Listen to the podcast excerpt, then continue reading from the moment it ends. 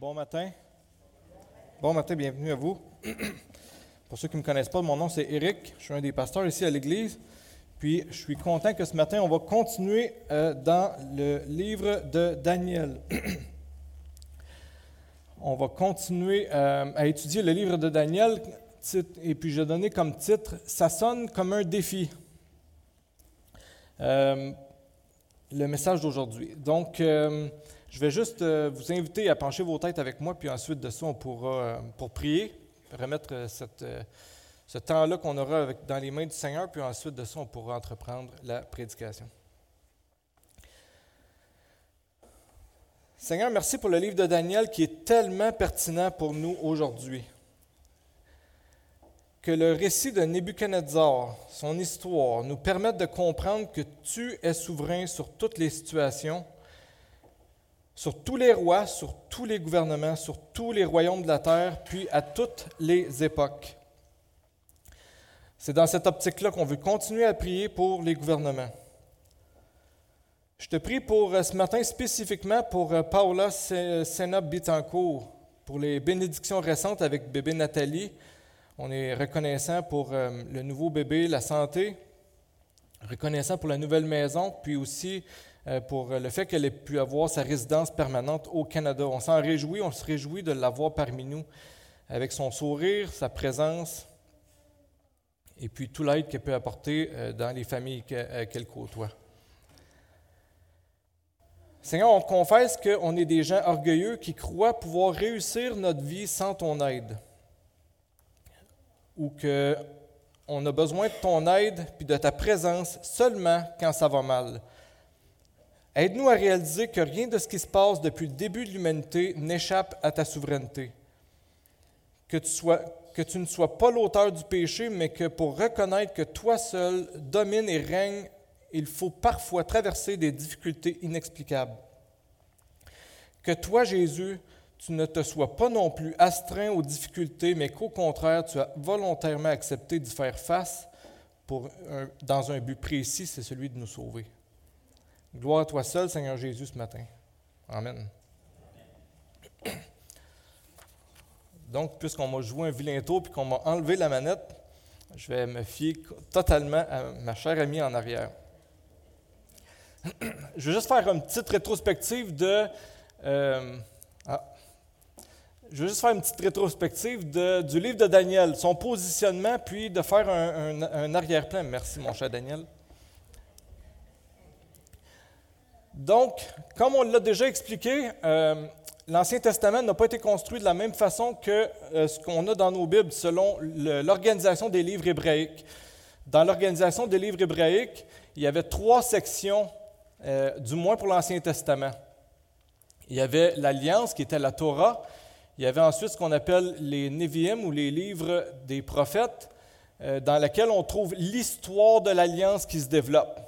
On trouve littéralement l'alliance euh, inscrite, conscrite dans euh, les, livres de la loi, dans la Torah, dans le Genèse, dans le Pentateuque, le Genèse au, au Deutéronome. Ensuite, on trouve l'histoire de l'alliance qui se développe. Et puis, la troisième section, c'est euh, les Ketuvim qui nous parlent de la vie dans l'alliance, comment on vit dans le contexte de l'alliance. Là-dedans, il, y a certains livres qui nous parlent de comment vivre dans l'alliance au sein du peuple de Dieu. Mais euh, le livre de Daniel, vous allez être euh, d'accord avec moi, j'imagine, euh, du moins j'espère, nous parle de comment vivre dans l'alliance, mais quand on est en exil, quand on n'est pas au sein du peuple de Dieu. On a vu déjà que Daniel était à l'extérieur du peuple, il avait été amené à Babylone lorsque Jérusalem a été prise par les Babyloniens. Oups. Donc voilà, Daniel euh, nous montre comment vivre avec fidélité euh, et souffrance loin des siens. Euh, voici la structure du livre de Daniel. Puis pour faire ce cours, nous, on est dans la partie du centre, c'est-à-dire au chapitre 4, dans lequel on voit que Dieu lance un avertissement à Nebuchadnezzar, le roi qui est présent jusqu'au chapitre 4. Ensuite, on passe à un autre roi, euh, et puis, euh, on va voir la réponse de Nebuchadnezzar à cet avertissement-là que euh, Dieu lui fait. Donc, voilà pour le contexte.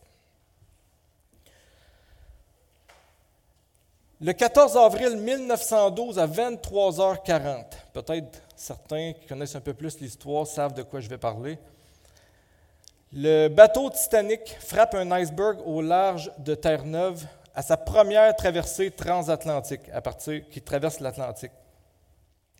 Le paquebot s'est finalement enfoncé au fond de l'océan à 2h20 le matin, le 15, avec à son bord environ 1500 personnes. Les dirigeants de la White Star Line étaient tellement fiers, tellement orgueilleux euh, de ce bateau-là, qu'ils ont affirmé avant de le lancer euh, sur l'eau que même Dieu ne pourrait pas couler ce bateau-là. Il était tellement convaincu qu'il avait volontairement mis un nombre insuffisant de bateaux de sauvetage à son bord. Il était tellement convaincu que le capitaine Smith a demandé de mettre les gaz au fond, en québécois. Il n'a pas dit ça de même, lui. Pour ensuite aller se coucher en faisant fi de tous les avertissements que les autres bateaux lui faisaient, qu'il y avait un paquet d'icebergs, que c'était dangereux, euh, à ce moment-là sur la mer, d'être prudent, de peut-être ralentir les moteurs, puis d'être très prudent. Bref, ils ont fait fi de tous les avertissements parce qu'ils en ont eu plusieurs. Ils en étaient tellement convaincus que quand le bateau a frappé l'iceberg, ils sont allés avertir les passagers pour leur dire euh, le bateau va couler, sortez de vos chambres, venez, mettez vos vestes de sauvetage. Vous avez peut-être même vu le film, mettez vos vestes de sauvetage, venez-vous-en sur le pont, on va embarquer le plus de monde possible. Ils étaient tellement convaincus, les gens, ils avaient été tellement convaincus par le personnel que ce bateau-là ne pouvait pas couler, que les gens ne croyaient même pas que, euh, un, qui venait frapper un iceberg, puis deux, que c'était pour affecter le sort du bateau puis de leur vie. Tellement que les bateaux qui étaient les bateaux sauvetage, il y en avait pas assez, je viens de vous le dire, qui avaient environ 75 places dedans. Il y avait plusieurs bateaux sont partis avec à peu près 20 personnes dedans. Bref, cet accident aurait très bien pu être évité. Juste ralentir les gaz, juste. Il y a plein, plein de facteurs qui auraient pu faire que ce, bateau-là ne coule pas à ce moment-là. Dieu n'a pas coulé le Titanic. Moi, je pense que c'est leur orgueil puis leur folie qui a, fait ça, qui a causé ça. Cette histoire illustre très bien ce qui se passe avec Nebuchadnezzar dans le chapitre 4 de Daniel, puis dans le narratif qu'on va regarder aujourd'hui. Vous savez, ce n'est pas la première prise que Nebuchadnezzar a. On a vu avec euh, Pat, il y a, quelques, deux semaines, qu'au chapitre 2, Nebuchadnezzar a un songe, puis un peu pour euh, valider que les choses qui vont lui être dites, que l'information, que l'explication qu'il va recevoir va être la bonne. Il a même dit, je ne vais pas vous dire c'est quoi mon, rêve, je ne vais pas vous dire c'est quoi mon songe, un songe, un rêve, c'est la même chose, ça se peut que je mélange les deux mots. On, va, je vais établir ça d'office, un songe, un rêve, c'est la même chose il n'a même pas voulu leur révéler c'était quoi la teneur du rêve, mais il devait leur en donner l'explication. Il a fait le tour de tous ces sages, de tous ces magiciens, de tous ces devins. Puis euh, personne n'était capable de lui en donner l'explication. Personne n'était capable de savoir qu'est-ce que c'était ce rêve-là. Et puis, alors que le roi avait dit, je vais tout vous faire tuer parce que vous n'êtes pas capable vous êtes des incapables, eh bien, Daniel est intervenu et puis, euh, il a accompli l'exploit, avec l'aide de Dieu, de non seulement découvrir quel était le songe, le rêve, mais de, lui en donner l'explication. Puis même malgré cet exploit-là, malgré cette espèce de prodige-là, si on veut, pour Nebuchadnezzar, à la fin de cette histoire-là, ça demeure le Dieu de Daniel. La deuxième prise, c'est au chapitre 3, quand les trois amis de Daniel qui ont refusé de se courber, de se prosterner devant la statue du roi. Euh, ils ont refusé de se courber devant et puis euh, ils ont eu le prodige d'être sauvés puis d'avoir survécu à la fournaise, une fournaise surchauffée par cette fois, surchauffée vraiment plus qu'à l'habitude. tellement que les soldats qui avaient la, responsabilité de les jeter dans le feu en sont morts. Donc, euh, c'est un prodige quand même assez grand, je pense. Et puis, malgré cela, pour la deuxième prise, pour euh, Nebuchadnezzar, avec avoir observé ça, ça demeure le Dieu de Shadrach, de Meshach, d'Abednego. Donc, on arrive maintenant à la troisième prise, où est-ce que Nebuchadnezzar reçoit un songe qui l'avertit de son orgueil, puis que ça va être ça sa cause de sa chute, la cause de sa chute. Même que l'Éternel permet qu'il y ait Daniel pour révéler la signification du rêve, puis qu'est-ce qu'il doit faire pour que la colère de Dieu ne tombe pas sur lui, tel que le rêve lui révèle. Donc, ce qu'on va faire, c'est qu'on va regarder section par section, puis ensuite, on va faire quelques commentaires en cours de route. Je pense que vous en avez déjà un peu l'habitude de cette façon de, fonctionner. Donc, versets 1 à 3. Daniel chapitre 4.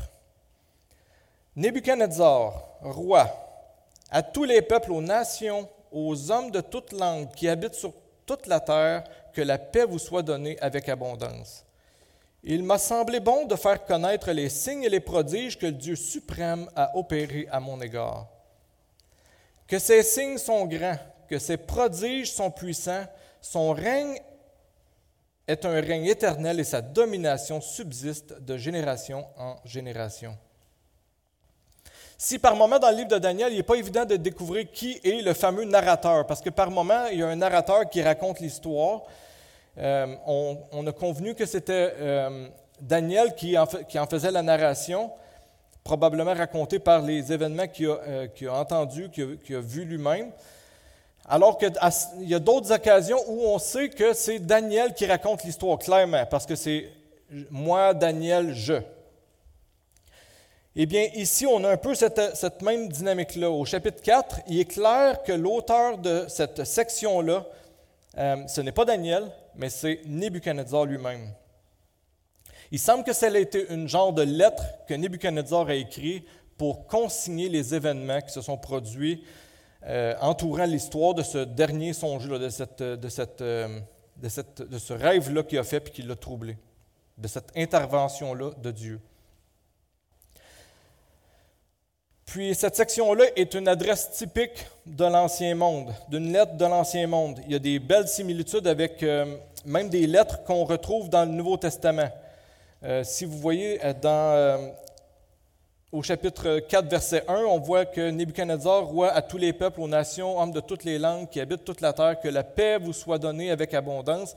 Si on regarde 1 Pierre 1, 2, on voit euh, que Pierre dit et qui sont élus selon la préscience de Dieu, le Père, par la, la sanctification de l'Esprit, afin qu'ils deviennent obéissants, qu'ils participent à l'aspersion du sang de Jésus-Christ, que la paix, que la grâce et la paix vous soient multipliées. On a le même genre d'adresse en 2 Pierre chapitre 1 verset 2, que la grâce et la paix vous soient multipliées par la connaissance de Dieu et de Jésus, notre Seigneur. Donc, euh, ça vient juste appuyer le fait que euh, certainement, cette, euh, cette section-là dans le livre de Daniel est un genre de lettre de la part de Nebuchadnezzar pour expliquer les événements qu'il vient euh, de, vivre et qu'il veut consigner pour nous, ou consigner pour son peuple probablement.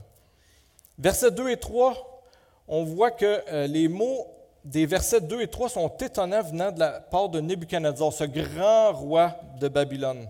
Le but de la lettre, c'est de faire connaître quoi? Les signes et les prodiges de Dieu. Pas n'importe quel. Parce qu'on a vu, il, y en a vu des prodiges euh, se produire devant lui. Il raconte les événements après que ceux-ci se soient déroulés, après que Dieu l'a transformé, que Dieu l'a changé, et non pas durant que les événements se déroulent. Aucun des sages, aucun des magiciens, aucun des devins avait pu donner euh, l'explication au chapitre 2 du, fameux songe. Il n'avait pu même pas savoir c'était quoi le songe lui-même. Il avait vu les plus, ses plus vigoureux soldats, ses soldats les plus toughs, il les avait vus mourir, brûler, alors qu'ils jetaient les, amis de Daniel dans la fournaise, puis les trois hommes, eux, sont sortis indemnes au point où ils ne sentaient même pas le brûler. Mais maintenant, ce n'est pas n'importe quel prodige qui veut faire connaître, mais ceux que le Dieu suprême a accomplis à son égard à lui. Il était directement impliqué dans les prodiges, dans les prodiges de Dieu. C'est pour ça que ça devait être raconté à tous les peuples, aux nations, aux hommes de toute langue qui habitent sur toute la terre. Prochaine section que j'ai nommée que le roi mène une vie qui défie Dieu. Versets 4 à 9. Moi, Nebuchadnezzar, je vivais tranquille dans ma maison et heureux dans mon palais. J'ai eu un songe qui m'a effrayé. Les pensées dont j'étais poursuivi sur ma couche et les visions de mon esprit me remplissent d'épouvante. J'ordonnai qu'on fasse venir devant moi tous les sages de Babylone afin qu'ils me donnent l'explication du songe. Alors vinrent les magiciens, les astrologues, les chaldéens et les devins. Je leur dis le songe et ils ne m'en donnèrent point l'explication. En dernier lieu se présenta devant moi Daniel, nommé Belshazzar, d'après le nom de mon Dieu, et qui, en a, lui, euh, et qui a en lui l'esprit des dieux saints. Je lui dis le songe. Belshazzar, chef des magiciens, qui a en toi, je le sais, l'esprit des dieux saints, et pour qui aucun secret n'est difficile, donne-moi l'explication des visions que j'ai eues en songe. Donc le roi, il nous raconte comment il a une petite vie tranquille, euh, heureux de ce qu'il a accompli, fier de ce qu'il a bâti, de l'admiration qu'il reçoit. Il est conscient de son succès totalement. J'ai vraiment l'impression en lisant ça qu'il est conscient qu'il y a quelque chose de différent dans les songes. Patrick nous en a parlé il y a quelques semaines que c'était commun, surtout à cette époque-là. Si on regarde autour de nous, c'est encore une chose commune, l'analyse des rêves. Mais euh, c'était quelque chose de très commun de, faire étudier nos rêves, de révéler nos rêves, puis de dire qu'est-ce que, qu'est-ce que je dois apprendre de ça, qu'est-ce que les dieux veulent m'apprendre à travers ce rêve-là? Et puis les autres rêves euh, ne l'avaient pas préoccupé nécessairement autant, mais celui-là l'avait préoccupé particulièrement. Il se démarquait des autres. Parce que le gars était habitué d'avoir des songes, puis de chercher les interprétations aux songes ou aux rêves. Moi, je ne sais pas s'il y a une période de votre vie, vous avez eu des, des rêves troublants, vous autres aussi. Moi, je me rappelle quand j'étais jeune, je me réveillais euh, durant la nuit, puis j'ouvrais ma lumière parce que je n'étais plus capable de, dormir si ma lumière était, encore fermée. Puis je me rappelle qu'est-ce que ça faisait. Vous avez peut-être eu même ce sentiment-là, parce que quand on jase, on ne veut pas s'en parler, mais quand on entend d'autres raconter ces histoires-là, on s'aperçoit qu'on fait toute la même chose. Mais vous vous rappelez peut-être d'un rêve dans lequel vous tombiez en bas de quelque chose qui ça, ça finissait jamais. Comment qu'on se réveille en sursaut puis qu'on a le cœur qui se débat, ou quand on, se fait courir, on se fait poursuivre par un ours ou par euh, je ne sais pas quoi dans un rêve, puis que là, soudainement, nos pattes, là, on est capable de courir vite en temps normal, mais là, dans le rêve, nos pattes deviennent pesantes, puis euh, on n'est plus capable d'avancer du tout, du tout. Donc, je peux, je peux m'imaginer le sentiment là, quand il s'est réveillé de ce rêve-là, comment ça a pu le troubler.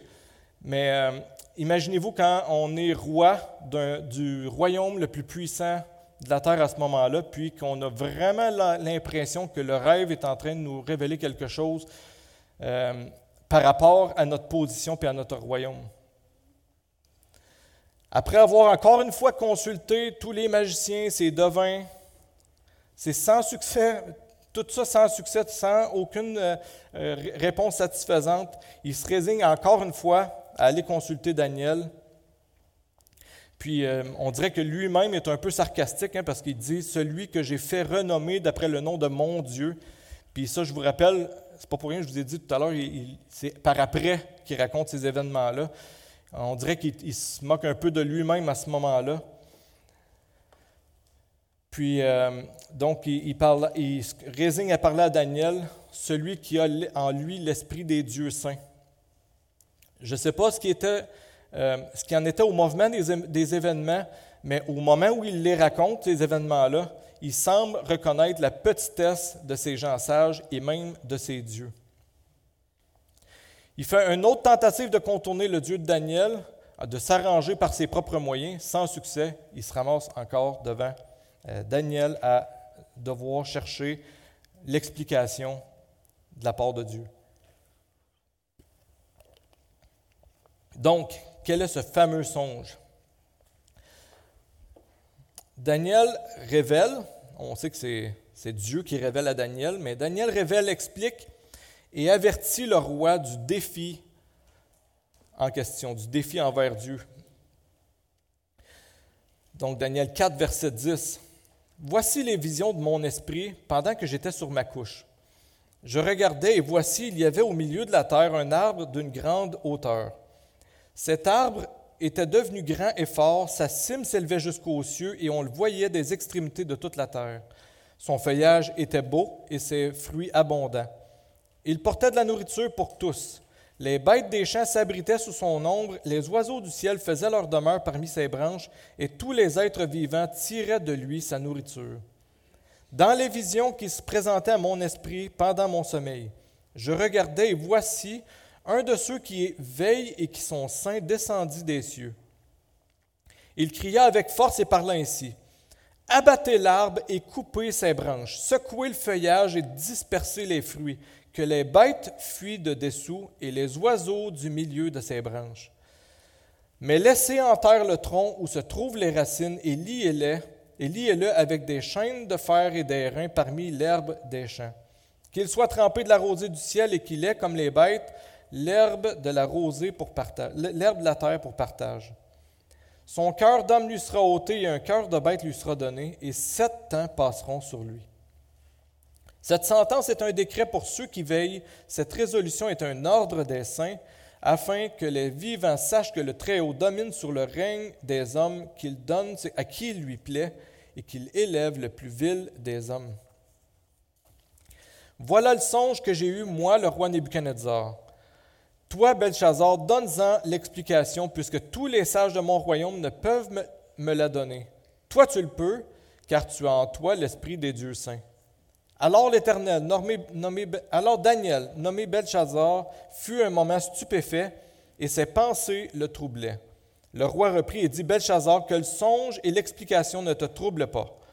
Et Belshazzar répondit, Mon Seigneur, que le songe soit pour tes ennemis et son explication pour tes adversaires. L'arbre que tu as vu et qui était devenu grand et fort, dont la cime s'élevait jusqu'aux cieux et qu'on voyait de tous les points de la terre, cet arbre dont le feuillage était beau et les fruits abondants, qui portait de la nourriture pour tous, sous lesquels s'abritaient les bêtes des champs et parmi les branches duquel les oiseaux du ciel faisaient leur demeure, c'est toi, ô roi, qui est devenu grand et fort, dont la grandeur s'est accrue et s'est élevée jusqu'aux cieux, et dont la domination s'étend jusqu'aux extrémités de la terre. Le roi a vu l'un de ceux qui veillent et qui sont saints descendre des cieux et dire Abattez l'arbre et détruisez-le, mais laissez en terre le tronc où se trouvent les racines et liez-le avec des chaînes de fer et des reins parmi l'herbe des champs. Qu'il soit trempé de la rosée du ciel et que son partage soit avec les bêtes des champs jusqu'à ce que sept temps soient passés sur lui. Voici l'explication au roi. Voici le décret du Très-Haut qui s'accomplira sur mon Seigneur le roi. On te chassera du milieu des hommes, tu auras ta demeure avec les bêtes des champs, et l'on te donnera comme au bœuf de l'herbe à manger. Tu seras trempé de la rosée du ciel, et sept temps passeront sur toi, jusqu'à ce que tu saches que le Très-Haut domine sur le, sur le règne des hommes et qu'il le donne à qui il lui plaît. L'ordre de passer le tronc où, se trouvent les racines de l'arbre signifie que ton royaume te restera quand tu reconnaîtras que celui qui domine est dans les cieux. C'est pourquoi, ô roi, puisse ton mon conseil te plaire, mets un terme à tes péchés en pratiquant la justice et à tes iniquités en usant de compassion envers les malheureux, et ton bonheur pourra se prolonger. Donc le rêve un, concernait un arbre fort, grand, plein de fruits, un abri pour les animaux pourvoyeurs de nourriture pour illustrer l'ampleur de l'influence pour tout ce qui profitait de son rayonnement. Son règne à Nebuchadnezzar donnait sécurité, confort, subsistance, prospérité pour tous ceux qui suivaient ses commandements, puis qui l'adoraient, comme on a vu au chapitre 3 la semaine dernière. Est-ce que c'était totalement faux? Est-ce qu'il y avait un certain pouvoir autour des gens, euh, euh, auprès des gens autour de lui? euh, selon sa perspective à lui, certainement qu'il avait un certain pouvoir. Les gens qui l'adoraient avaient bel et bien, et qui le étaient bel et bien favorisés. Il y avait certainement des meilleures positions. Il y avait, on a juste à voir avec les, la gang qui entourait Daniel, les sages, les devins et tout, qui avaient des positions favorables alors qu'ils venaient de différents pays conquis ou différentes nations conquises. Mais ça, le problème avec ça, c'est que ça, c'était voler la gloire du Créateur. Au chapitre, 2, au chapitre 2, on a vu que Daniel, que par Daniel, Dieu s'est révélé à Nebuchadnezzar en expliquant un rêve euh, que même, il n'était même pas dévoilé le rêve, puis Daniel était capable non seulement de dévoiler le rêve, mais d'expliquer. Mais ça, c'est un prodige qui ne le touchait pas directement. Le songe n'était pas quelque chose qui le touchait directement. Ensuite, Dieu s'est révélé au roi en délivrant les amis de Daniel de la fournaise. Encore une fois, ce n'était pas quelque chose qui le touchait directement. Mais ici, Daniel va, euh, ici, Dieu va utiliser Daniel encore une fois pour expliquer un rêve troublant que le roi a eu puis la raison pourquoi il est plus troublant que les autres, c'est que celui-là le touche directement, le concerne directement. Ce n'est pas un rêve qui concerne une succession de royaumes, ce n'est pas un rêve, pas un événement où est-ce qu'il y a trois gars qui, ont décidé de prosterner devant sa statue, sont allés au feu. Là maintenant, c'est quelque chose qui le touche directement, qui touche à son règne, qui s'adresse à son attitude face au succès, puis à l'impact qu'il avait autour de lui. Dans son rêve, un de ceux qui surveille et qui est saint, probablement un ange, il est venu lui délivrer le message particulier qui serait coupé. On va voir sensiblement des mots semblables au chapitre 5.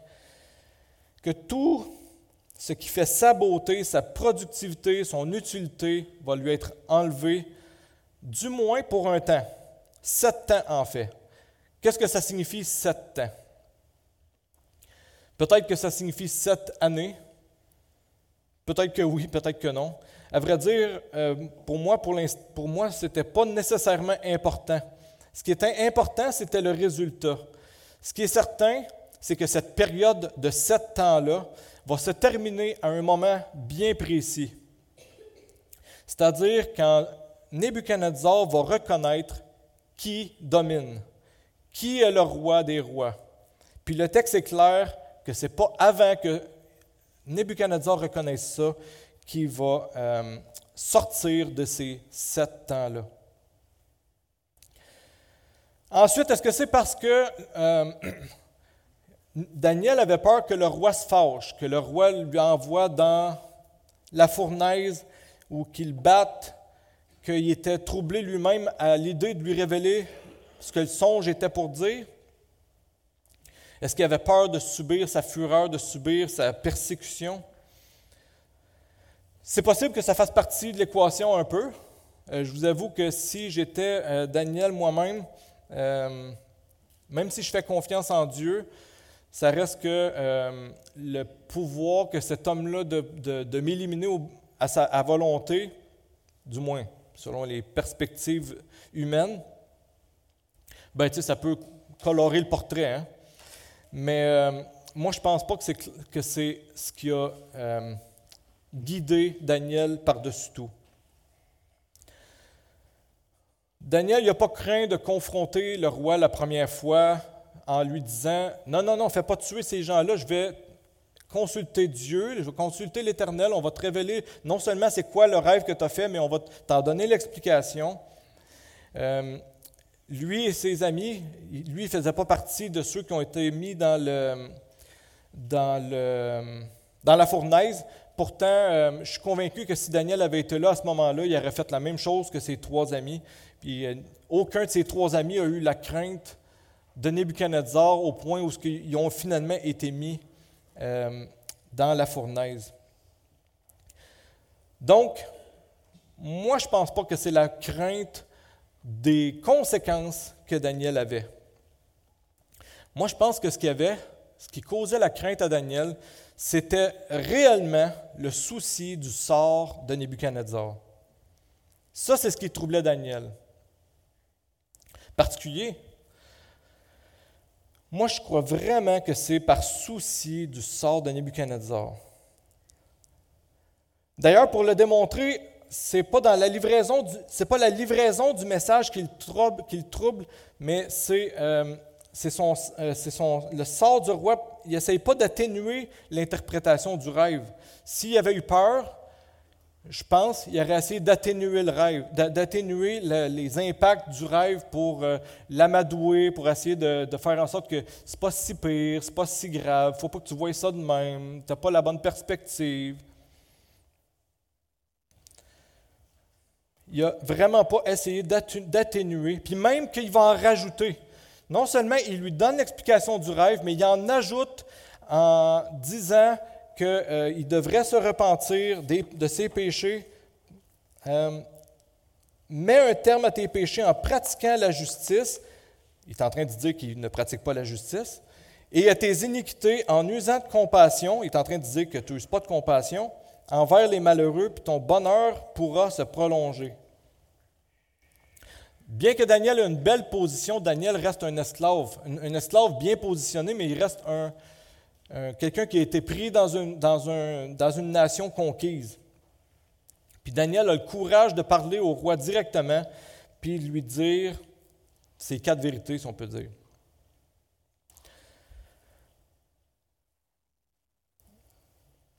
C'est ça, il l'invite à se détourner de son péché pour se tourner vers Dieu en reconnaissant que Dieu est souverain sur toutes choses, incluant sur le roi et toute la grandeur de son royaume. C'est une invitation à la repentance que Daniel lance ici à Nebuchadnezzar. L'autre chose sur laquelle je veux attirer votre attention, c'est pourquoi un arbre?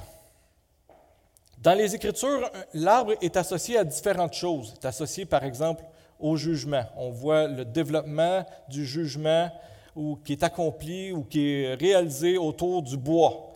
Vous avez, euh, vous avez euh, euh, Haman, qui était supposé être, faire empaler Mardoché. C'est lui qui a fini dessus. Il y a eu le jugement de, l'arbre dans Jonas chapitre 4 qui s'est desséché pour que finalement Jonas euh, souffre du, soleil. Jésus a été pendu au bois. Donc, euh, si on regarderait tous les endroits dans les Écritures où est-ce que euh, l'arbre, où ce qui est question d'arbre, vous pourriez voir se développer une théologie la, de la souffrance ou de la malédiction associée à l'arbre. Mais il y a aussi L'arbre est aussi associé à la vie, à la croissance, puis aux fruits. Selon les fruits que l'arbre donne, on en voit la croissance. On peut regarder en Genèse chapitre 2, verset 9, qu'il y a un arbre de vie planté au milieu du jardin.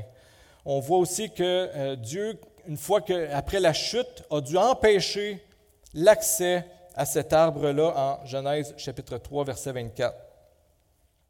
On voit que David revient avec cette même idée-là dans euh, le psaume chapitre 1 où ça dit il est comme un arbre planté près d'un courant d'eau qui donne du fruit en sa saison.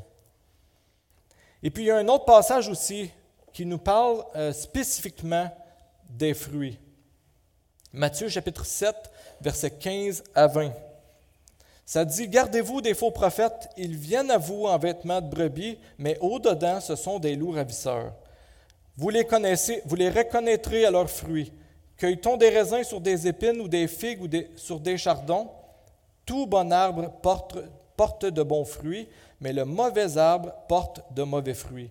Un bon arbre peut porter de mauvais fruits, ou un mauvais arbre porter de bons fruits.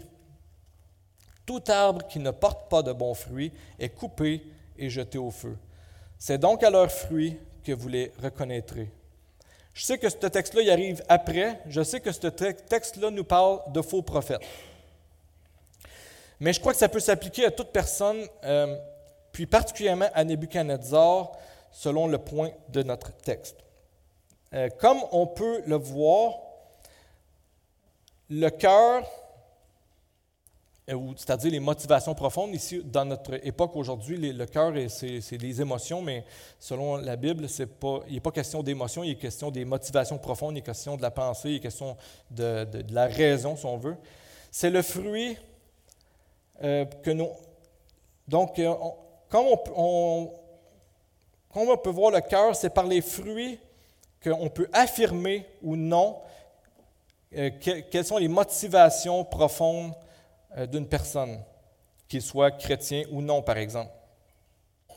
Mais dans ce texte-là, ce, que ça nous montre, c'est que les fruits du roi sont évalués différemment par Dieu que par les hommes. Les hommes voient son resplendissement, son rayonnement, la protection, puis c'est ce que l'image de l'arbre nous révèle. On voit que l'image de l'arbre nous montre à quel point son rayonnement est grand autour de lui, puis il a un impact positif autour de lui. Mais ce n'est pas ce que Dieu regarde, lui, quand il regarde à cet arbre-là. La raison pourquoi je vous ai parlé de Matthieu chapitre 7, c'est qu'il dit un, mauvais arbre peut aussi porter de bons fruits. Parce que pour Dieu, dans ce dans le cas de Nebuchadnezzar, on parle d'un mauvais arbre qui porte de bons fruits. Pourquoi? Parce que la racine est le problème. C'est l'orgueil du roi le problème c'est-à-dire la motivation à, avoir, à obtenir ou à, chercher les fruits qu'il cherche. C'est pourquoi Dieu a, entrepris de lui faire comprendre c'était quoi, c'était qui l'autorité suprême. Les fruits ne sont pas les fruits que Dieu veut voir dans ce cas-là. Puis ça, c'est confirmé par la prochaine section, versets 28 à 33 toutes ces choses se sont accomplies pour le roi Nebuchadnezzar. Au bout de douze mois, comme il se promenait dans le palais royal à Babylone, le roi prit la parole et dit N'est-ce pas ici Babylone la grande que j'ai bâtie comme résidence royale par la puissance de ma force et pour la gloire de ma magnificence? La parole était encore dans la bouche du roi qu'une voix descendit du ciel. Apprends, roi Nebuchadnezzar, qu'on va t'enlever ton royaume, qu'on va t'enlever le royaume. On te chassera du milieu des hommes, tu auras ta demeure avec les bêtes des champs, on te donnera comme au bœuf de l'herbe à manger, et sept ans passeront sur toi, jusqu'à ce que tu saches que le Très-Haut domine sur le règne des hommes et qu'il le donne à qui il lui plaît. Au même instant, la parole s'accomplit sur Nebuchadnezzar. Il fut chassé du milieu des hommes, il mangea de l'herbe comme les bœufs, son corps fut trempé de la rosée du ciel jusqu'à ce que ses cheveux croissent comme les plumes des aigles et ses ongles comme ceux des oiseaux. Donc Nebuchadnezzar a reçu un songe, il a reçu un rêve, l'explication lui en a été donnée. Daniel a même pris la peine d'ajouter des éléments pour euh, l'amener ou pour l'orienter vers son besoin de repentance, de l'orgueil qu'il avait, puis du défi qu'il lançait à Dieu en affirmant que la grandeur de Babylone, c'est à cause de lui qu'elle était comme ça. Le roi a peut-être 12 mois plus tard oublié le rêve qu'il avait fait, le rêve troublant. Il a peut-être oublié les, exhortations de Daniel. Parce qu'en observant le royaume, en observant son royaume, il est admiratif sur quoi? Sur ah, la grandeur de Dieu par rapport à son royaume? Non, il est, admiratif sur ses propres succès, sur ses propres réussites. Tu sais, au fond, qui d'autre que lui avait conquis les Assyriens? Qui a organisé la tactique militaire pour aller, pour aller remporter la victoire contre les Assyriens qui sont encore aujourd'hui, en 2022, vus comme un des peuples les plus barbares de l'époque antique? Qui d'autre avait eu l'intelligence d'intégrer ou d'assimiler les, peuples conquis en intégrant les plus sages de chacune de ces nations-là pour en faire profiter sa propre ville, son propre peuple, puis en faire des plus, avoir le peuple avec les plus grands conseillers, les meilleurs architectes, les meilleurs jardiniers, des meilleurs dans tous les domaines qu'on peut imaginer. Puis alors qu'il est encore admiratif face à sa grandeur, puis à tous ses accomplissements, il y a une voix du ciel qui vient lui rappeler que ce songe-là, c'était une réalité qui devait s'accomplir. Plus on est favorisé à tous les niveaux, plus on est enclin à croire, nous aussi, que nos réussites et nos succès, c'est les résultats de nos propres efforts. ça, c'est parce qu'on oublie que, euh, par rapport à Dieu, il n'y a aucune richesse, aucune grandeur, aucune gloire qui est impressionnante de quelque façon que ce soit. Parce que comparé à Dieu, on est tous des pauvres. On est toutes pauvres. Dans le livre Être l'Église, là, où c'est difficile, euh, Mike McKinley nous rappelle que nous amène à réaliser que la vraie pauvreté, ce n'est pas d'abord une question financière, une question matérielle, mais que c'est d'abord une question spirituelle. J'aime beaucoup Matthieu parce qu'il nous rappelle ce genre de choses-là continuellement. Matthieu chapitre 5, verset 3. Heureux les pauvres en esprit, car le royaume des cieux est à eux. Il n'est pas nécessairement question de, matériel et puis de, de finances, mais de pauvreté d'esprit. Puis face à Dieu, qu'on soit millionnaire, multimilliardaire, qu'on ait tous les biens qu'on veut, tous les terres qu'on veut, toutes les responsabilités, toutes les, dominations ou les, les rôles qu'on veut, on demeure pauvre. Puis ça, c'est contre-culture pour nous aujourd'hui. C'est vraiment contre-culture parce que euh, notre culture nous encourage à trouver notre valeur puis à bâtir notre estime de soi, notre fameuse estime de soi sur nos accomplissements, sur nos succès personnels dans plein de domaines, dans le sport, dans l'art, dans l'entreprise, dans l'argent qu'on a, dans la grosseur de notre maison, dans la qualité de notre auto. C'est même souvent quand on regarde les gens autour de nous, si on est un peu honnête, c'est même comme ça qu'on évalue le succès des gens qui nous entourent. Ben, ce n'est pas différent de l'auto-évaluation que Nebuchadnezzar fait de lui-même. Tout ça parce que lui se compare aux autres. Parce que dans le cas du roi de, Babylone, se comparer avec le seul vrai Dieu, ça a été un peu coûteux. Imaginez-vous passer de tout puissant, du moins dans sa perspective à lui, dans sa tête à lui, à quelqu'un qui traîne dans le champ. Quand on se pense parvenu à quelque chose, qu'on a l'impression d'être respecté parce qu'on a accompli des choses intéressantes, ça fait dur, c'est dur de subir ce genre d'échec-là. Puis des échecs, on en vit tous. Lui, c'était à cause de son orgueil. Ce n'est pas toujours à cause de l'orgueil, mais des, échecs, on en vit tous. Pour nous, quand on a dû se rendre à l'évidence qu'on devait arrêter le projet d'implantation d'église, euh, pour moi, en tout cas, ça a été un choc. Ça a été euh, vraiment une honte, ça a été une grande humiliation. Le sentiment d'abandonner des gens, le sentiment de devoir avouer euh, un échec, de devoir avouer une défaite. Ça a été vraiment difficile. Comme si les résultats étaient de moi, comme si le salut des gens était ma responsabilité. Comme si c'est moi qui bâtissais l'Église de Christ. Ça, c'est un exemple d'échec que j'ai vécu, des choses que j'ai dû apprendre. Maintenant, il y en a tellement d'autres. On pourrait, faire, on pourrait en raconter plusieurs autres. Avoir un bébé, c'est une source de joie, c'est une source de fierté pour des parents, n'est-ce pas? Imaginez-vous quand ton bébé naît, pas de boîte crânienne, qui meurt quelques heures après, après l'accouchement, puis que tu dois traverser une naissance et un décès en quelques heures. Imaginez-vous que quand que tu crois que ton mariage, que ta famille va comme sur des roulettes, que tout se passe bien, que tout se développe bien, que tu es, euh, fier de ton épouse, fier de ta famille, fier de ce que, de ce que tu es en train de construire, puis euh, du jour au lendemain, tu te ramasses avec un divorce sur les bras.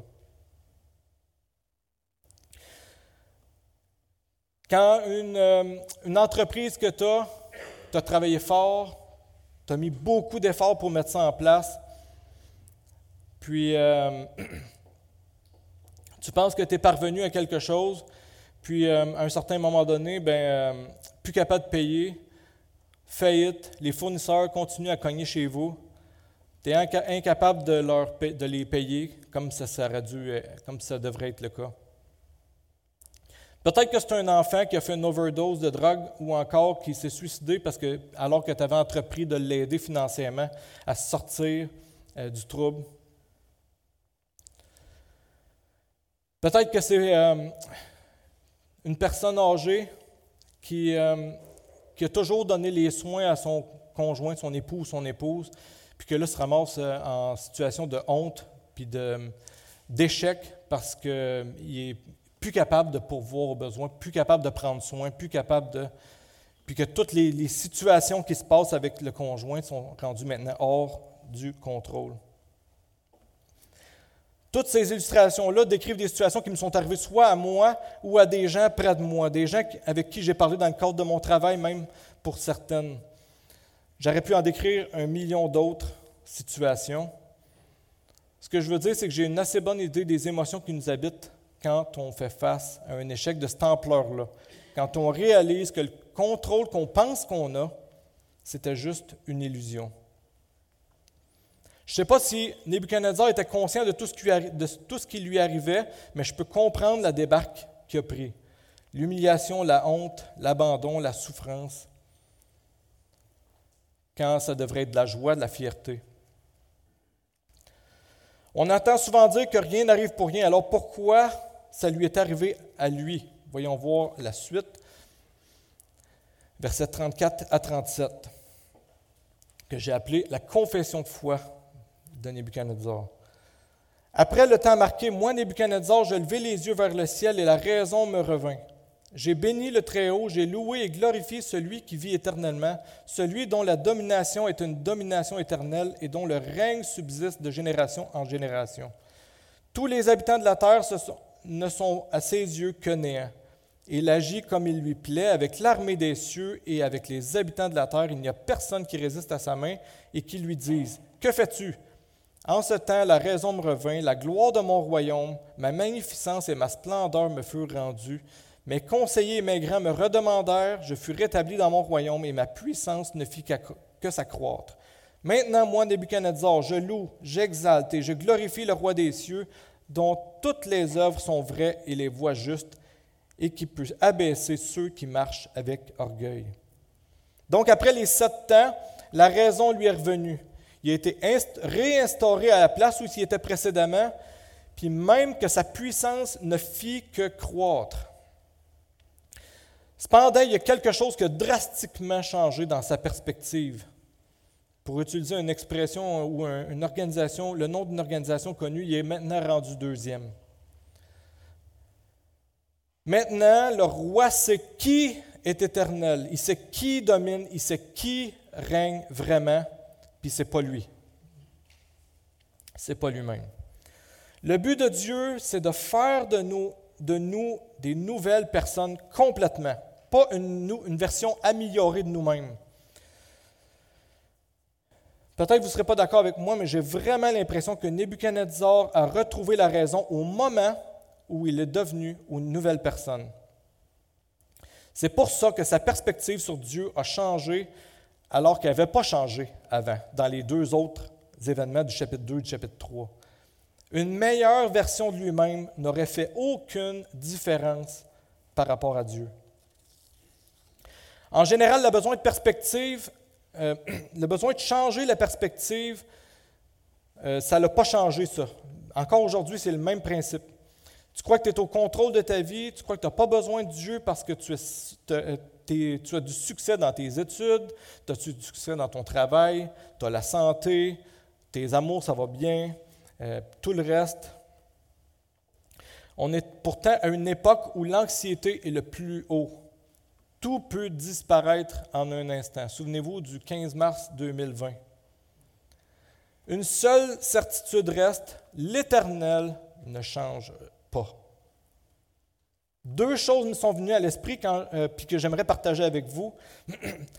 Pourquoi Dieu avait à expliquer à Nebuchadnezzar qu'il serait humilié, qu'il mangerait avec les animaux des champs, puis qu'il serait rétabli de son trône à nouveau lorsqu'il reconnaîtrait qui, euh, qui domine vraiment? Pourquoi pas juste le discarter? Pourquoi pas juste le détruire? Pourquoi pas juste l'écarter puis continuer l'histoire? Ou même le laisser faire jusqu'à temps qu'il meure puis qu'il y ait un autre roi qui vienne à sa place puis que l'histoire se continue puis que Daniel puisse, euh, puisse, euh, Dieu peut réutiliser Daniel à nouveau pour bénir le peuple d'Israël. Puis en, en y réfléchissant, j'ai compris que la raison pour laquelle c'est arrivé, c'est pour que Dieu puisse montrer sa grâce à Nebuchadnezzar. Pour le sauver de lui-même, pour le sauver de son propre orgueil. Savez-vous qui était le pire ennemi de Nebuchadnezzar? Nebuchadnezzar. Le seul qui était assez grand pour faire tomber Nebuchadnezzar puis briser son orgueil, c'était Dieu. Puis pour que Nebuchadnezzar réalise qui domine vraiment, il n'y avait aucun prodige assez grand, aucun prodige qui avait été fait avant qui était assez grand pour le transformer, pour le changer, pour, pour lui faire réaliser que le Dieu de la Bible était le seul vrai Dieu.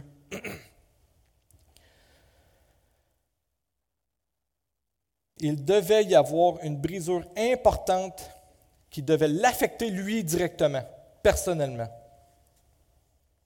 Puis justement, la deuxième chose, c'est que Dieu a utilisé la même leçon que ce que Job a appris.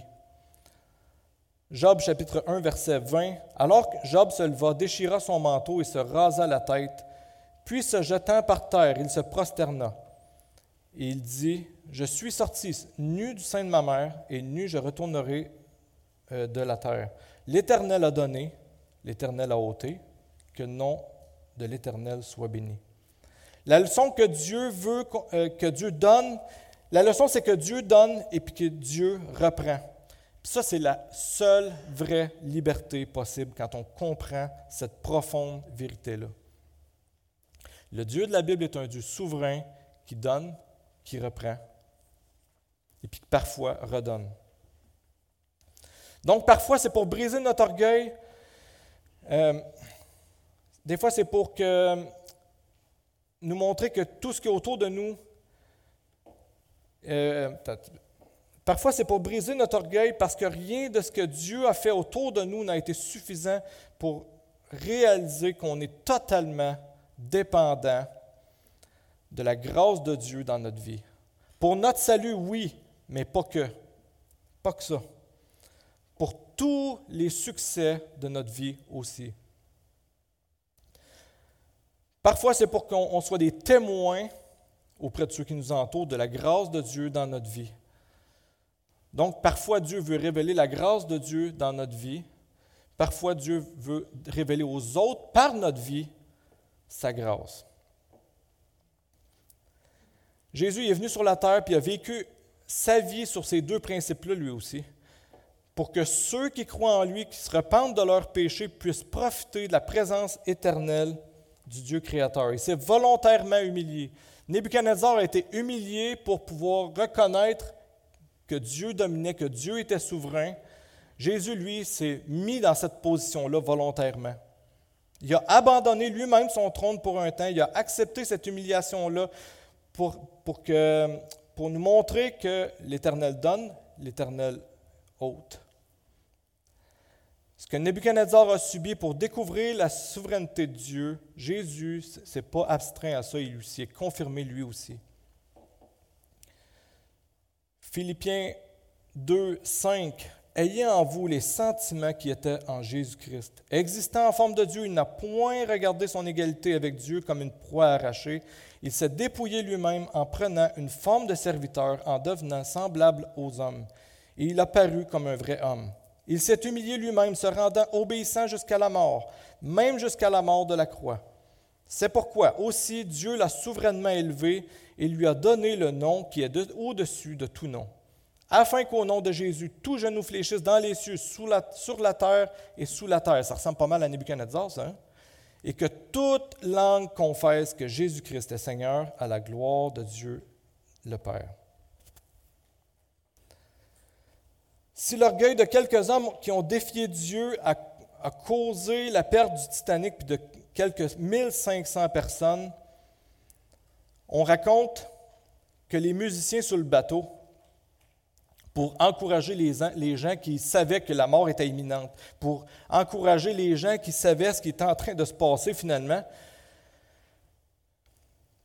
pour les encourager juste quelques moments avant qu'ils se noient, avant qu'ils meurent d'hypothermie dans l'eau. Ils ont joué jusqu'à temps que le bateau soit, jusqu'à temps que les, bateaux qui sont des gens qui ont été capables de raconter l'histoire, ils ont dit que le, plus longtemps, euh, aussi longtemps qu'ils ont pu, les musiciens ont joué cette, cette tune-là, c'était plus près de toi, Seigneur. Mais ces musiciens-là ont reconnu, comme Nebuchadnezzar, que le meilleur endroit à être, quand la souveraineté de Dieu est défiée, la meilleure chose à faire, c'est de se tourner vers lui. Reconnaître notre pauvreté, reconnaître sa grandeur, sa souveraineté.